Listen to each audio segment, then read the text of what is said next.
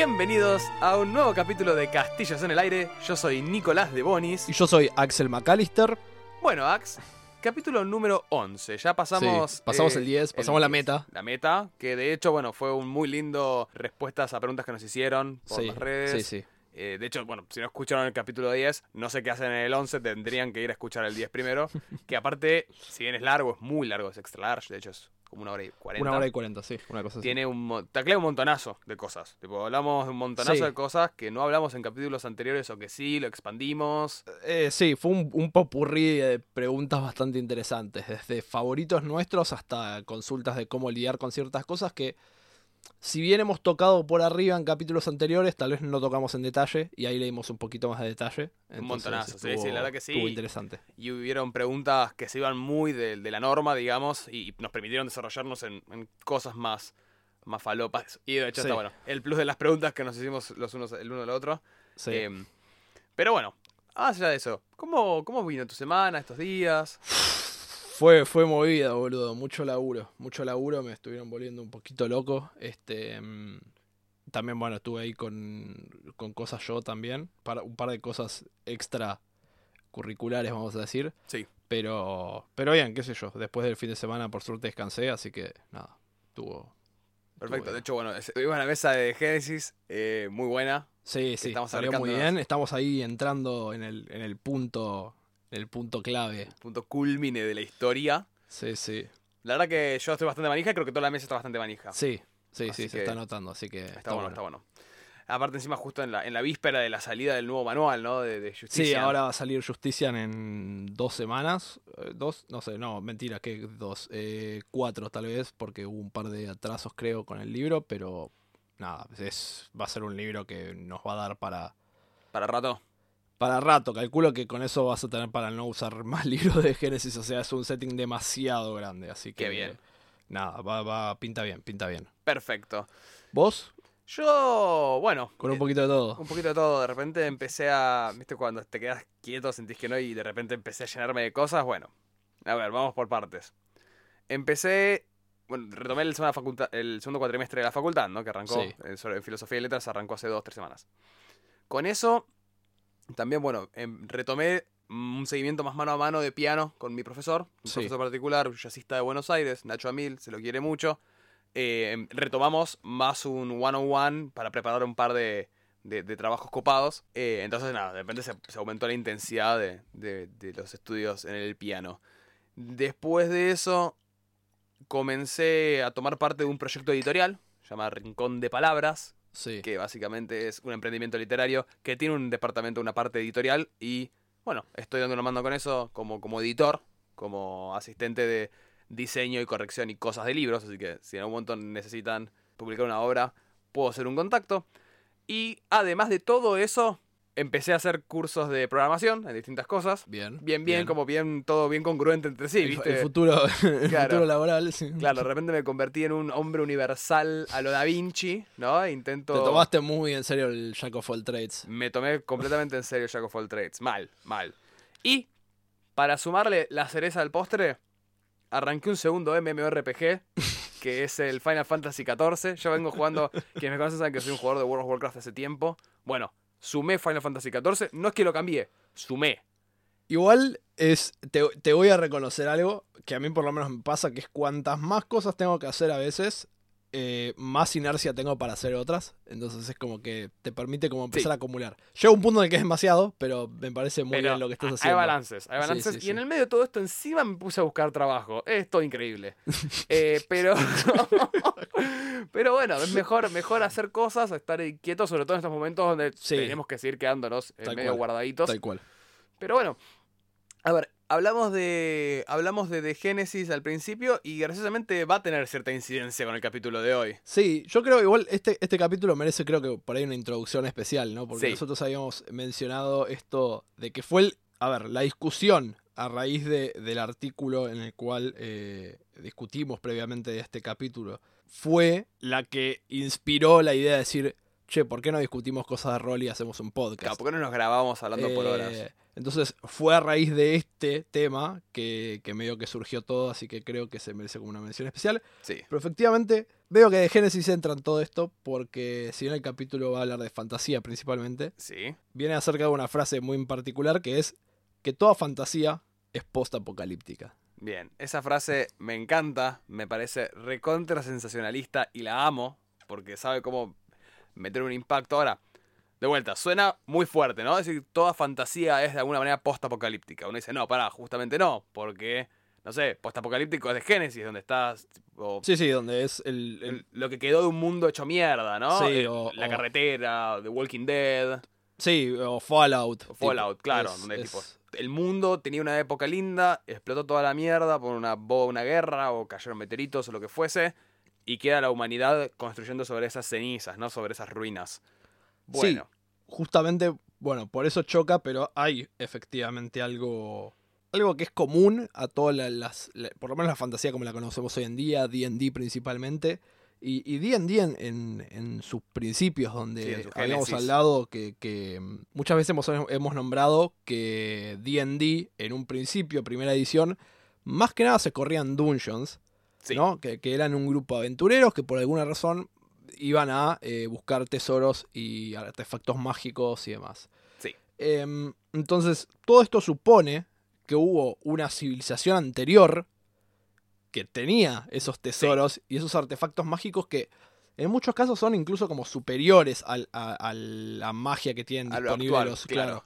Lo cual implica que la idea de que en algún momento tuvo que haber existido una civilización superior en algún sentido, más desarrollada. más desarrollada, que se terminó y que pasaron por ahí años y años, o sea, Sí. muchísimo tiempo, no necesariamente como fue, por eso decimos, o sea, es post-apocalíptico, pero no es como The Walking Dead o cosas por el estilo, Es que inmediato, es exacto, inmediato. Es tipo, pasaron muchos años y en el medio hubo civilizaciones que surgieron arriba de esa, entonces... Claro, pero que sin embargo esa- ese, ese legado, ¿no? Esas ruinas, esas reliquias, e incluso sus protectores, quedaron eh, inmaculados y defendiendo esas Claro, ruinas. exacto. Que, bueno, mucha, es muy probable también que lo que vayamos charlando en este capítulo se, se reponte también al capítulo 9 sobre de todo, de si todo pasado fue mejor. Sí. Hay un poco de eso. Porque, bueno, siempre juega con esta idea de que justamente había una civilización o había un grupo o había una era anterior que era mejor que la actual, que es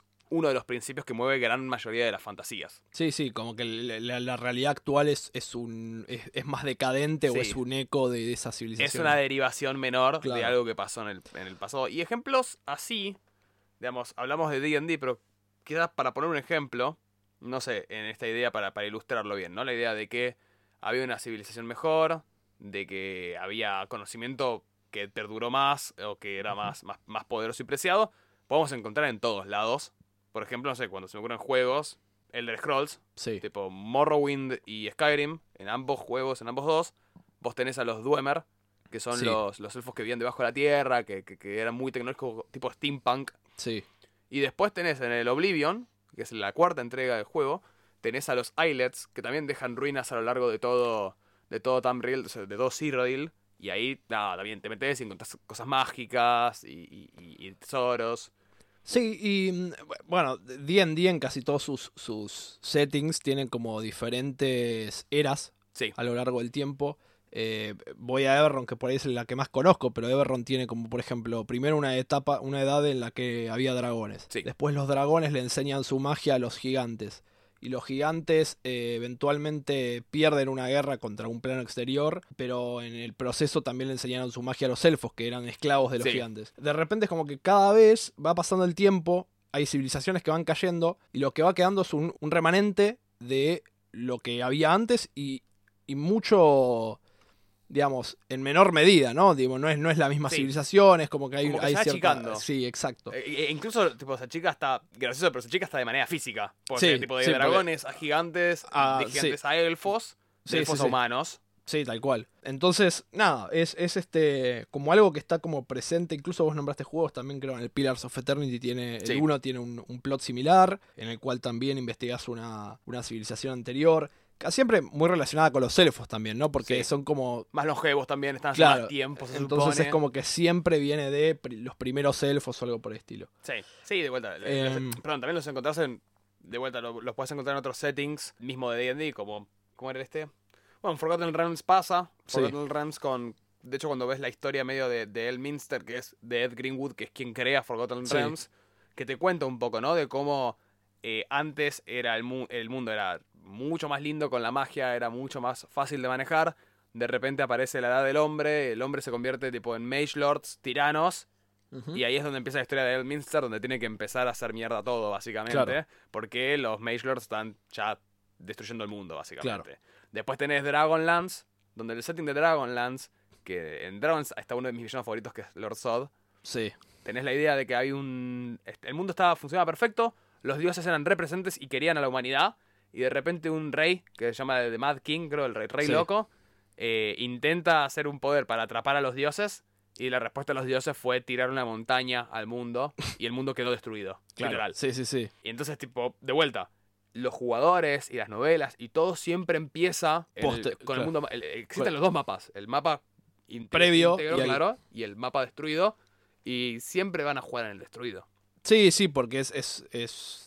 Ah, tiene, tiene un- una apela, digamos, a, a la aventura, vamos a Claro, decir. pero ya vamos a llegar a eso más, más tarde. Sí. Bueno, y, y otro como detalle importante que tiene todo esto es que, por lo general, esas civilizaciones anteriores terminan de forma súbita. Exacto. Sí, Porque si no, no- si no hubiesen podido pasar su, su, su conocimiento. su conocimiento a las generaciones Sí, siguientes. como que algo siempre pasa, no sé, se me ocurre de vuelta el caso siempre de los Dwemer en los Ujú. Elder Scrolls, que de un día para el otro desaparecen.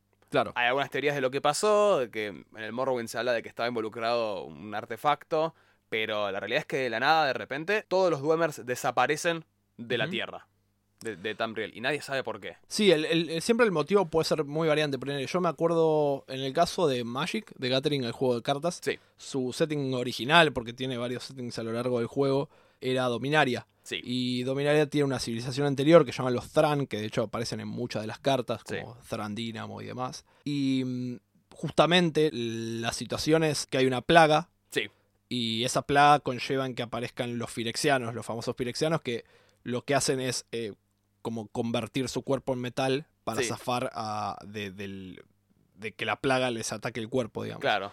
Se, se van a otro, a otro Plano. plano. que termina siendo Firexia, en el cual se salvan, por así decirlo, pero la civilización de los Thran queda totalmente destruida porque en Claro. el medio destruyen la... la- Es, es que de hecho, lo ciudad. gracioso es que, por ejemplo, en ese, en ese mm, digo, el que empieza toda la idea de Pirexia, que es un personaje Sí. que se llama Yamod, es un- uno de Tran. Claro, es, es exacto, un Tran, eso- entonces usa ese conocimiento. Y de repente, en realidad, la historia de, de justamente Dominaria empieza con un personaje que es Ursa, Cuando abre el portal a Pirexia nuevamente. cuando, cuando encuentra, cuando encuentra en realidad restos de los Tran, Sí. se pone a hacer un- se convierte en un artificer, porque empieza a Sí. conocer todo lo que tiene que ver con, con el mundo de los Tran, y después ahí, sin querer, reabre la puerta a Pirexia y se va toda la mierda. Claro, pero, Pero- es- pero pero claro. transcurre después. Es como la historia Siempre. de Thran es un, es un Claro, prólogo Los Tran a es, un- todo es- eso. es- es un pasado, es Claro. este concepto. Bueno, que también está ¿no? el concepto de la, de la era dorada.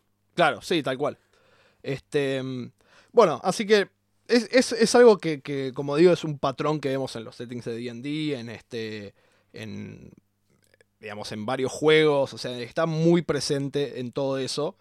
Eh, todo esto tiene como un pasado, ¿no? Literario. Sí. Eh, D&D muchas veces tiene un pasado... eh, Cuando hablamos de fantasía, siempre vamos sí. a hablar de papá. ¿Y quién es papá? Sí. Papá es Tolkien. Sí, sí, sí, tal cual. Y El Señor de los Anillos, que fue. Nada, es, es la base de casi todas estas, estas fantasías modernas. Y que, nada, es, es Tolkien el que, el que hace muy presente est- esto de lo que estamos hablando, este fenómeno. Claro.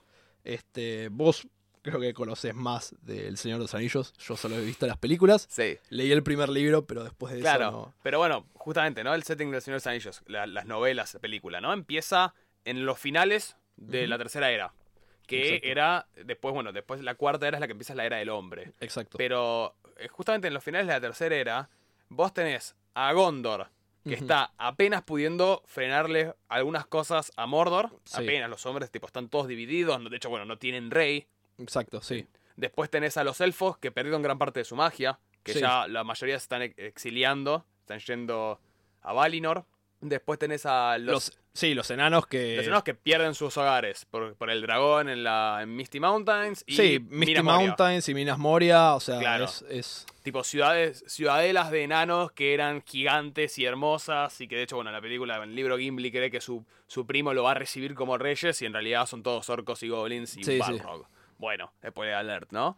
Em, Ya está, chicos, ya es muy tarde. Sí. tipo. pero, pero no, est- esta idea de que siempre hubo un momento que nu- nu- nunca llegaste a ver eso. No, no- Sí, hay, hay una gloria anterior que no, Claro. no puedes vivir, no puedes revivir. Y que de hecho, de vuelta, lo gracioso es que una constante en esto que lo marca Tolkien y después queda marcado en todas estas, como dijimos, ¿no? De que cada vez se hace más chico, sí, es que cada vez ese presente, cuando intenta reconstruirse, cada vez es menor. eh, o Claro. es peor. Es, es tipo significativamente peor que lo que vino antes. Entonces, por ejemplo, tenías a la época de los elfos, con un montonazo de la magia era más fluida, donde de vuelta podían estar más y tenían más asentamientos. sí, Y en la, en la final de la tercera era, tenés Rivendell y no mucho más. y no mucho más. Claro, y de hecho, de vuelta, al final se terminan exiliando ellos. Siempre como están haciendo oleadas de exilio. Sí, es como la Tierra Media le queda a los hombres y chau, Claro. vimos, el resto nos vamos. Cuando se, cuando se resuelve el conflicto de Sauron, la magia ya no tiene sentido en el mundo. Sí. Porque los magos ya hicieron su trabajo. Entonces, de repente, In- empieza a incluso, incluso Sauron con la creación de los anillos muestra eso, ¿no? Como Sí. antes se podían crear esos objetos tan poderosos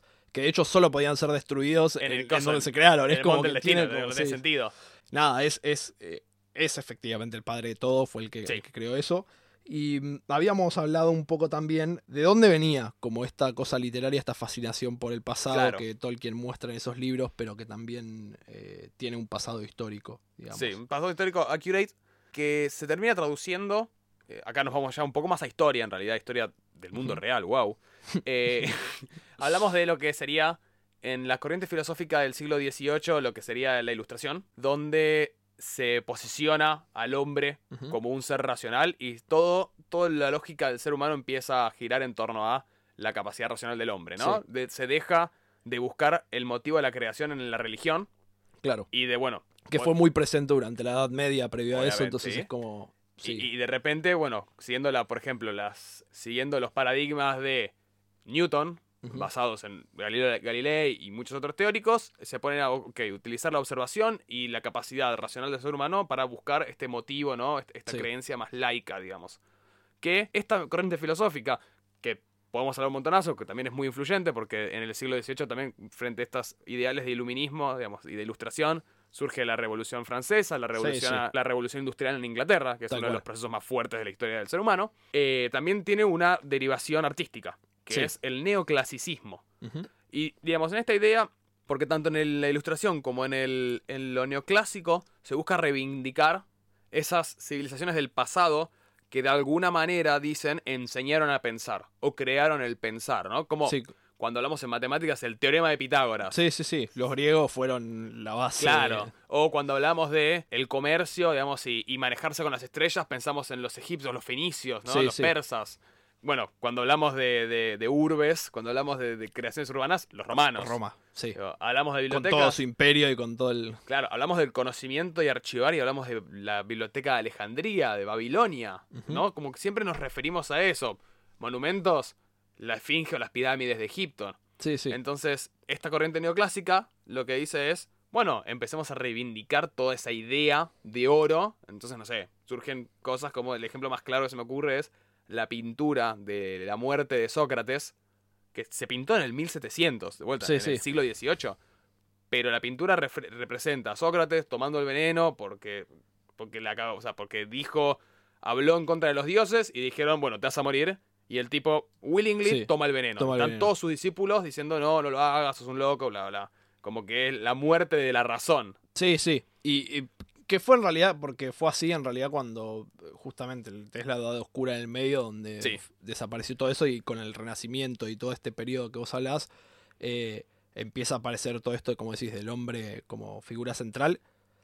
Pero digamos, todo, como decís, mencionabas, o sea, se reivindica todo eso, pero todo eso son civilizaciones pasadas. Claro. No son tipo. Sí, sí, todo es, es que de hecho todo eso de vuelta nace con la idea de démosle bola a todo ese pasado, a todo ese grueso de, de- de- de contenido y civilización que por algún motivo nos perduró a todos nosotros.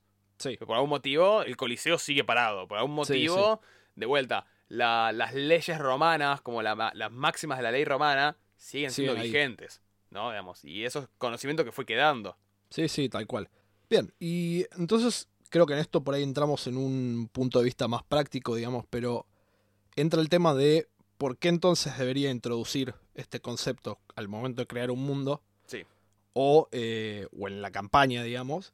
Y, y qué opciones, digamos, no- nos permite el tener esto, ¿no? Porque, digo, yo creo que sirve muchos propósitos. En principio, como dijimos antes, tiene un aspecto que es, ok, tengo aventuras que surgen de decir, voy y busco ruinas antiguas, eh, artefactos que pueda haber ahí, digamos, toda la parte más clásica de de D&D y juegos similares. Pero también te brinda, tipo, un montón de historia o de, o de- de color y contexto para el mundo en el que estás, digamos. Sí. O sea, te da... in- incluso podrías, como pienso, ¿no? Construir capas diferentes de dif- diversas civilizaciones que fueron surgiendo durante Sí. ese tiempo y, y cómo podés incluso, digamos, por esto que decimos, como que si vos querés realmente jugar esta, esta carta que pone Tolkien, que, que hace como este abismo temporal entre el principio y, y lo que es la civilización actual, estas tres eras. De hecho, como decís, llegan a la cuarta era hacia el, hacia el final de, de la tercera, digamos, que Sí. es la era del hombre. Literal hubo cuatro, ¿no? Como civilizaciones o cuatro, digamos, este, periodos Sí. importantes en esa historia, marcados, digamos, tal cual como se dice. Entonces, de repente podrías tener como ir mostrando, digamos, si vos creas tu mundo y creas varias civilizaciones, como una influenció a la otra y, y- o decayó en Claro. la otra, cada vez siendo peor la situación o más, es- o más este, decadente. Sí, más diluido en agua, digamos. Exacto. Es, que- que es eso, me parece que te da.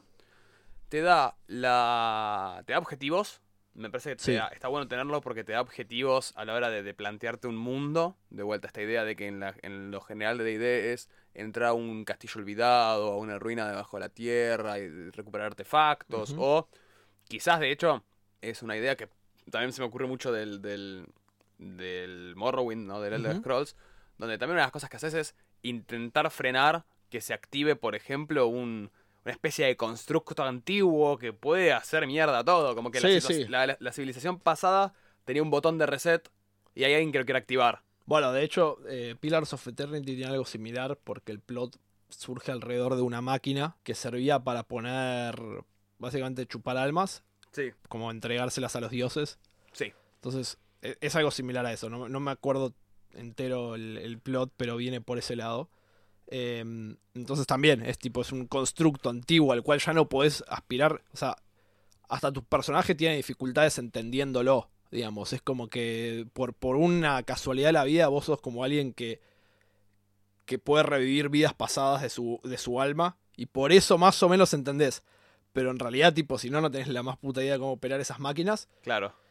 que nada, son máquinas del pasado y que como digo, tienen como un montón de poder, tienen como. eh, Y, y son, como decís, son a veces o botones de resets o cosas que pueden eh, afectar al mundo a gran escala y es como Claro. que no tenemos que frenarlo. Es, es como que ese, ese- es como ese conocimiento te da objetivos, te da tipo lugares precisos a la hora de construir un mundo. Tipo, ok, sabemos que un punto clave de la historia va a pasar por este lugar, que es esta ruina, o este castillo, lo que fuese. Te da objetivos concisos en decir, hay que frenar esto, hay que recuperar esto otro, hay que explorar este lugar y cartografiarlo. Y también, bueno, lo que, lo que decimos siempre, ¿no? Que es darle, a- darle vida, lo que vos dijiste, la Sí. palabra color, ¿no? Le da, Sí, le da sí. color, tinte, le da or- más orgánico al mundo. Mira, de que- hecho, hay un. eh, el mundo de Everron, ahora que lo pienso, y es, es como muy significativo todo esto porque eh, lo, lo manejan diferentes aspectos, pero por lo general tiene un par de cosas que deja a criterio de los, de los masters, si lo quieren usar o no usar. El conte- es un setting con un contexto político muy, muy claro, que es una guerra que duró 100 años, pero Sí. ahora está en una etapa como de guerra fría. Pero duró 100 años y se frenó porque una de las naciones, de la nada, quedó borrada de la, de la faz de la tierra, digamos. Sí. Y mm, entonces, de repente podés tener como una situación de ir e investigar toda esa zona que quedó muerta para intentar averiguar qué pasó, porque de hecho, la razón por la cual no, va- no continúa la guerra es porque todas las naciones creen que tal vez alguna de las otras tiene esta arma para hacer eso. Sí. Entonces, mejor me quedo en el molde a ver qué pasa hasta que averiguo qué pase. Entonces, una de los, de los hooks o de las ideas puede ser, ok, averiguar qué pasó, y eso implica a veces por ahí ir a las ruinas de esa zona e intentar Sí. averiguar.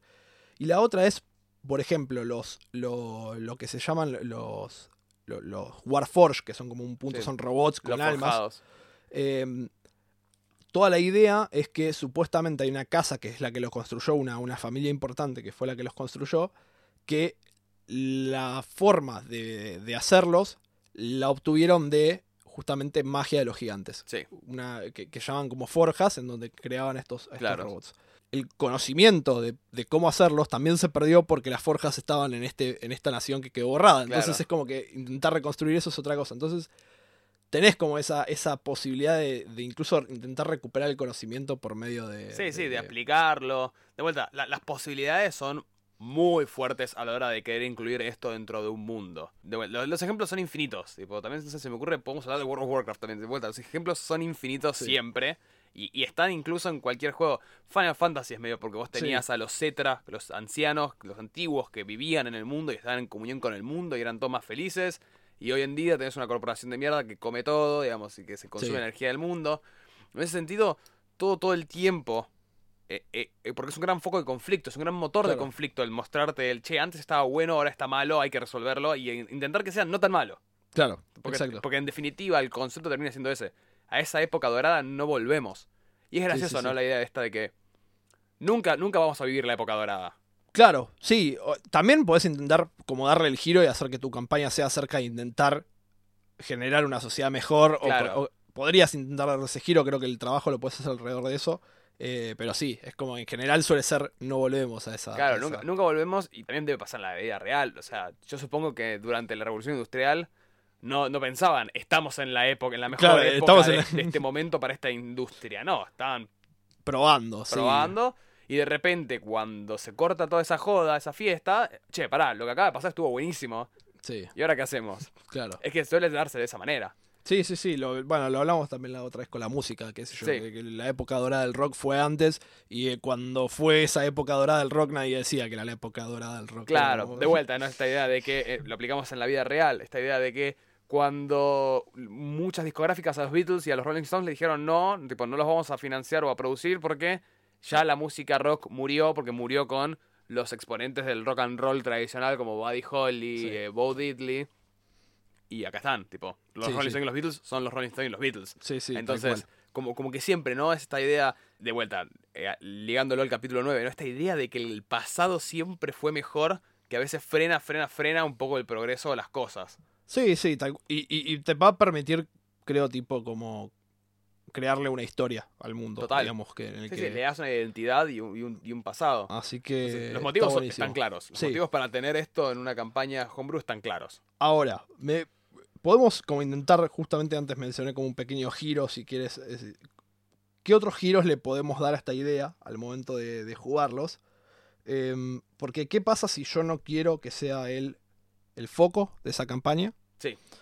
O si justamente no quiero esa idea presente, digamos. Entonces, se me ocurren como un par, digamos. Una es, que puede ser tranquilamente, es, es parte de tu world building, está ahí para darle identidad, como decimos, Sí. pero no es el foco en absoluto de la historia. Porque de repente por ahí la historia puede ser, no sé, política y muy centrada en la situación política, política actual. Y eso Sí. simplemente está ahí, como decimos, para darle. O, o- Color. o por ahí, si tus, no sé, protagonistas, este. mm, No son nadie importante. Por ahí. No sé, son. son y, y por ahí están simplemente intentando ganar guita para vivir el día a día. Sí. Entonces. Nada, es como que. Sí, tal vez van a esas ruinas, pero ni siquiera es el foco, ¿no? El- Claro. El foco no es, uh, sí voy a ir a recuperar este ítem mágico. Es, che, que bueno, encontré esto que vale plata. Vamos a venderlo porque necesito, no sé, vivir. Claro, tipo, no, no, o sea, no, no- no busco restituir todo ese valor de la sociedad pasada, sino lo que simplemente busco es eh, hay que pagar las cuentas y Tal listo. cual. Después, va, hay, hay mundos de fantasía, digamos, se me viene a la cabeza Dark Sun, digamos, ¿no? Pero en los que la situación es tan, pero tan, digamos, decadente y, Sí. y está todo tan destruido que ya no hay nada como para recuperar. Como que ni siquiera está ese, ese, bueno, de recuperar esa, ese, ese conocimiento del pasado, intentar como aspirar a eso, ¿no? Esto que hablabas del neoclasicismo, de ponerlo ahí como, el, bueno, la, la sociedad griega y cómo volver a esos valores. Ni siquiera eso, sería como un mundo en el cual ya no, no puedes aspirar a, Claro. a- Y, por ejemplo, un ejemplo así, que se- quizás no, no es tan igual, pero se me ocurre es dentro de lo que es la, la historia de Fallout, ¿no? Vos Sí. tenés a la Brotherhood of Steel. Sí, La Brotherhood of Steel no busca reconstruir el pasado, busca justamente acaparar toda la cantidad de, tecnología que pueda para que el ser humano no vuelva a cagarla otra vez con una guerra nuclear. Como están, tipo, no queremos volver al pasado. Sí, sí, Ya sí, está. es, es- La cagamos. ya está, sí, es, es, es irreparable. Claro, se hizo el breaking point donde hubieron sí. inviernos nucleares y se borraron sociedades de la, de, de la faz de la Tierra. Ahora hay que empezar a ver para otro lado. Tipo, hay que empezar a ver para Sí. adelante porque ya no se puede volver atrás. Bueno, y en, en- veo, veo el caso por ahí de, de, de- de Génesis, eh, en el cual si bien el, el periodo comparado con fantasía es, es muy corto, porque son 500 años después del apocalipsis, Claro. tenés las dos visiones. Tenés facciones que están buscando volver a ese pasado Sí. y tenés facciones que miran hacia el futuro y que dicen tipo, no, no, tipo, ¿qué, qué sigue? No, no hay un... Claro. O intentemos reconstruir lo que podamos dentro de esto. No hay eh, posibilidades de volver a ese pasado. O sea, el, el cómo vivimos como seres humanos hacia el futuro. Claro. Em, o sea, el, el mundo ya está más allá sí, de la sí, reconstrucción. exacto. Este, pero el, el otro día, digo, eh, cuando vi- charlamos un poco esto, también mencionamos una idea que me parece muy interesante y que, o sea, es, es por ahí más difícil de, de llevar a cabo, que Sí. es, ¿qué pasa si quisieras jugar durante ese periodo Sí, mejor, digamos? claro. Durante ese periodo de, de Pre- progreso, Preapocalíptico. preapocalíptico. ¿Y, y, y cómo lo haces? Eh, porque definitivamente es. Justamente, toda la, es una fantasía totalmente diferente. Que, que probablemente haya algún exponente dando vueltas. eh, no se me ocurre una ahora, pero digo, Sí. seguramente. Pero pienso, ¿qué pasa si hubieses, no sé, jugaras en una situación en la cual estás en una sociedad. No sé, vamos a llevarlo a Magic, ¿no? Sí, jugás durante un periodo en el cual estaban los Thran, digamos, donde Sí. todo era como mucho más, eh, mucho mejor, había tecnología por todos lados, eh, y donde aparece la amenaza, digamos, si en un Claro. mundo así. Y hasta me parecería como, como que la amenaza por ahí saldría de, por ahí más, más política, sí, digamos, puede ser, sí. eh, porque por ahí eso es más actual a, a lo, lo que haya en el setting. Y también se me ocurre como, como los peligros del progreso, como que lo pienso ahora, tipo, no sé, como cuando ahora se discute el, hay que tener inteligencia artificial o no tener inteligencia artificial. Sí, Imagínate tipo una situación así en la cual decís, ok, si es una sociedad increíble, tipo como re Claro. futurista, tenés un montón de problemas resueltos, pero de repente es, ok, ¿damos vida o no damos vida? Como que, sí. A ver, y es, es ejemplo Terminator, tipo, de Claro. repente se hace un avance re clave para la Claro. humanidad y años después termina siendo el apocalipsis para el ser humano. Claro, tipo, entonces es como jugás ese periodo previo en el cual entran esas discusiones y en la cual, no quiere decir, digo, usamos como un, un- el avanzado tecnológico a forma de... De ejemplo, es De ejemplo muy fácil, muy claro. Claro, pero no necesariamente tiene que ser como un avance tecnológico, puede ser eh, tranquilamente más este, fantasioso. Eh, no sé, una época dorada en la que jugás con los primeros elfos Sí. y entonces el problema surge de otro lado. eh, Sí, los dioses están más activos en el mundo, Claro. digamos, o sea, Corelon, que es eh, la deidad de, Sí. de- de todo ese tipo de... Bueno, podés jugar, de hecho, en, en el mundo Forgotten Realms, digamos. Vos, Corelon es el primero, Sí, y los Drow, que son lo- los elfos malignos, sí. surgen porque hay uno de los eh, semidioses elfos que, que es eh. Sí, igual no, no, ya no son malos. Está bien, tenés razón. Wizard dijo que ya no, pero son esclavistas, así que dale, vamos a decir que son. Me parece bien. Pero digamos, la historia es Lolth traiciona Sí. a Corelon y entonces se, se genera como ese, esa división en la sociedad élfica. Sí, Si de repente estás en esa época, digamos, ¿no? Como dorada, en la cual sos uno de los primeros elfos, hay un grupo que dice, no, yo soy, tipo, tengo una creencia aparte sí. y se va toda la mierda, no sé. Es, es como...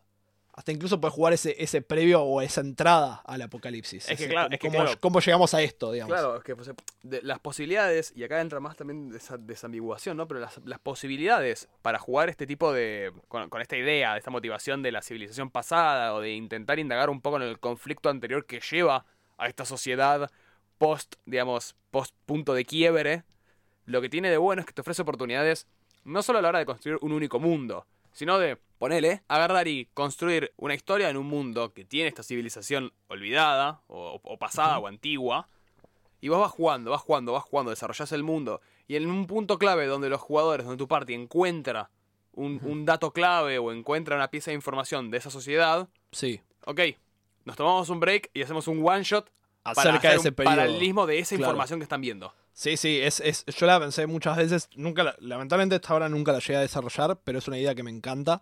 La idea de decir, bueno, eh, no sé, encontraron eh, información o acerca de una batalla súper importante que hubo en el pasado en esta civilización. Y haces un one shot de esa batalla. Sí, Entonces es como tipo, nada, de repente los jugadores pueden vivir ambas, o incluso si lo haces con cierto tiempo de anticipación, que los personajes que los jugadores se crearon en el pasado sean las leyendas que, que lo- que- Claro. que los jugadores ven en el futuro, digamos. sería increíble. Sería increíble. Por tipo. eso, las posibilidades y de vuelta de jugar el, el pre-apocalipsis, ¿no? El jugar el- la época de oro, que quizás para que sea una aventura o una, una narrativa mucho más fluida y más interesante, puede empezar a incluir como el principio del fin, ¿no? Esta idea de cómo empezó eh, Eberron, el mundo estaba re lindo, qué sé yo, y de repente cómo empezó a gestarse esa guerra de 100 años. Como- Claro. Cómo la gente empezó a cagarse a piñas. Sí, sí, sí. Bueno, y, y quizás esa one shot termina cuando explota el conflicto. Claro. Y, digamos, y es ahí. Es hasta el último punto pre-apocalíptico. Después puedes jugarlo con motivo del apocalipsis en sí, de ese momento catastrófico o, o Sí, sí. trascendental que cambia o quiebra esa, esa historia. Y después el, lo que quedó. Que Claro. siempre. O sea, hay mucha, mucha gente. Hay una, una- una especie de- de idea, ¿no? De que vas jugando. Si bien tu setting general es A, primero jugás el pasado y, y el momento apocalíptico. Y según esos tipos de decisiones o lo que sucede en esos one shots, claro. modifica completamente lo que pasó en A. Entonces, Sí, de sí. repente A está mucho más allá de la salvación. O quizás no, quizás es más- es más- está más tranquilo, quizás hay cosas que no pasaron. Sí, sí. Es, eh, ya, ya igual, obviamente que llevarlo a veces a esos puntos, porque yo pienso, esta idea de los one shots a mí me encanta, pero sabes que requiere un nivel de, de- de inversión de tiempo, digamos, por parte del grupo. Sí, obviamente. obvio, es que con jugadores particulares. Pero nada, es, es una idea que si puedes llevar a cabo es buenísima, creo. Es muy buena. Sí, sí, sin duda. Así que, o sea, las posibilidades de vuelta de, de esta idea de la fantasía, como siempre evocación a una sociedad anterior, las herramientas que dan son Sí. Gigantes. Sí, es, es- es- considerarlo, creo, un punto más, digamos, cuando habíamos hecho el capítulo de World Building, Sí. es como un punto agregado a esto, es, ok, es otro concepto que deberías tener, a la- y cuenta a la, a, la, a la hora de decir, bueno, creo mi setting de D&D para correrle a mi party, bueno, esto tiene que ser, creo que un punto a veces. Esto este, suma, suma, sin duda Sí, sí, suma y de vuelta, da herramientas a uno mismo como para construir, como para desarrollar, para darle pie eh, a otros mundos, a otras sesiones, a otras aventuras, a otros jugadores. Me parece que es un recurso que suma por todos lados, Sí, sí. pero requiere sentarse, escribir, pensar, Sí, tomar sí. inspiración. Pero, overall, me Es- parece es- es- puede dar muy buenos resultados. Así puede que, dar muy buenos resultados. Bueno, y con eso creo que llegamos al final Llegamos del programa. Al final del capítulo de hoy. La verdad que muy consistente, muy conciso, sí. digamos, eh, más empaquetado, Sí. pero de vuelta, más al grano este capítulo. Sí, porque, bueno, como dijimos, es un agregado, si se quiere, a la, a idea del world building, digamos, que Exacto. hemos hablado anteriormente. Que igual creíamos que digamos, merecía su propio capítulo también por Sí. esta idea de que fue el concepto que a los dos nos encantó, Sí, nos volvió sí, la cabeza y fue, tenemos que charlar de esto. De esto, sí. An- antes de cortar, para tener una idea, ¿no? Gran parte de estas cosas que charlamos, que leímos, hay un artículo dentro de un libro. El libro se llama The Cobalt Guide to World Building. Sí, Cobol es de Cobol Press. Cobalt Press. Cobol Press es la empresa que hemos mencionado, creo, anteriormente, porque hace mucho material, eh, o sea, son un- una third party, se llama una, Sí. eh, que hace material para D&D, pero a su vez tienen un par de libros que se llaman Cobol Guide 2, y es eh, guías para masterear, guías para world building, guías para um, Diseñar un juego. diseñar un juego. Tiene- Tienen muy buenas... Que, que en realidad son más, esas guías son más como recopilados de Ensayos de o ensayos artículos. de, o artículos de diferentes eh, exponentes del género, digamos, de, de los juegos de rol, tipo Sí. diferentes creadores, diferentes... Bueno, en en este, de hecho, este de Guide to World Building escribe Keith Baker, que es el creador de Everron. Sí, y, y varios más, tipo Claro. está Monty Cook, o sea, hay unos cuantos así interesantes. el particular capítulo que tomamos nosotros se llama eh, Cal- eh, Apocalipso. Sí, Apocalipso y te desarrolla básicamente un poco esta, esta idea. Nosotros lo Sí. profundizamos un poco más y lo complementamos. Pero eh, el esqueleto está ahí, está muy bueno para. Sí, siempre sí. recomendamos lecturas. Si interesa, siempre está bueno tener ahí. tal cual. Bueno, Pero bueno, eh, al final del día solo solo estamos, construyendo castillos en el aire. Casi. Bueno, no salió esta vez. No salió, no salió del todo saldrá. coordinado. Si no saldrá hoy, si no salió hoy, saldrá mañana. Ahí está. bueno. Muchas gracias. Esperamos que lo hayan disfrutado y nos vemos En el próximo capítulo.